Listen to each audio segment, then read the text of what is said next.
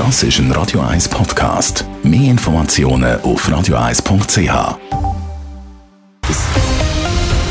Radio 1 Thema.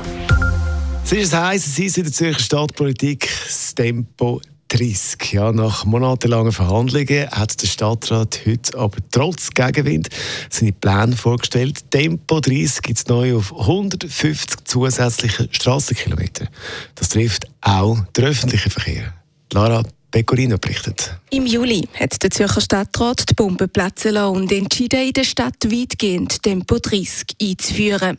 Erst letzten Monat hat das Stadt Zürcher Stimmvolk mit dem Ja zum kommunalen Richtplan Verkehr den Entscheid gestützt. Heute haben jetzt gerade vier Stadträte und Rätinnen zusammen den neuen sogenannten Geschwindigkeitsplan vorgestellt.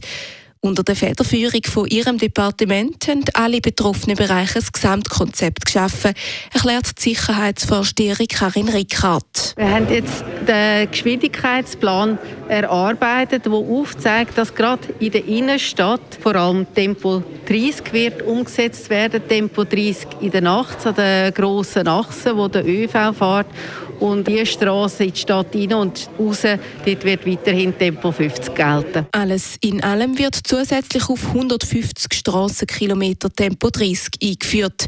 Überall dort, wo die Besiedlung dicht und die Lärmbelastung hoch ist. Zum Beispiel auf der Rosengartenstraße. Das Ziel der Stadt, am Tag bis zu 50.000, in der Nacht bis zu 95.000 lärmbetroffene Leute zu entlasten.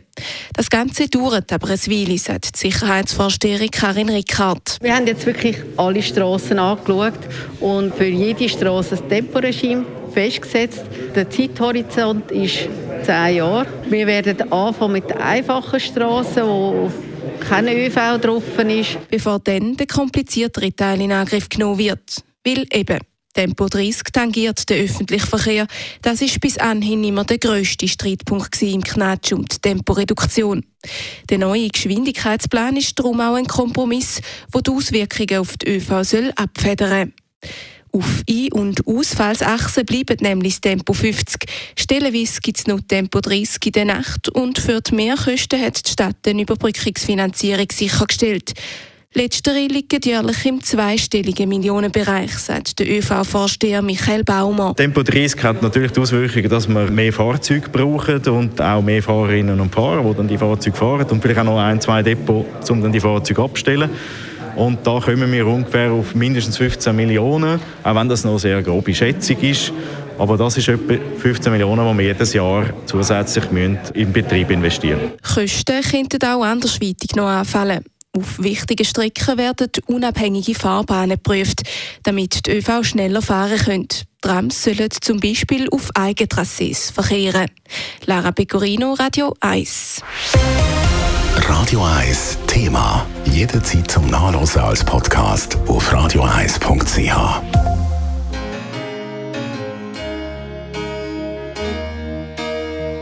Radio 1 ist Ihre Newsender. Wenn Sie wichtige Informationen oder Hinweise haben, rufen Sie uns an auf 044 208 1111 oder schreiben Sie uns auf redaktion.radio1.ch.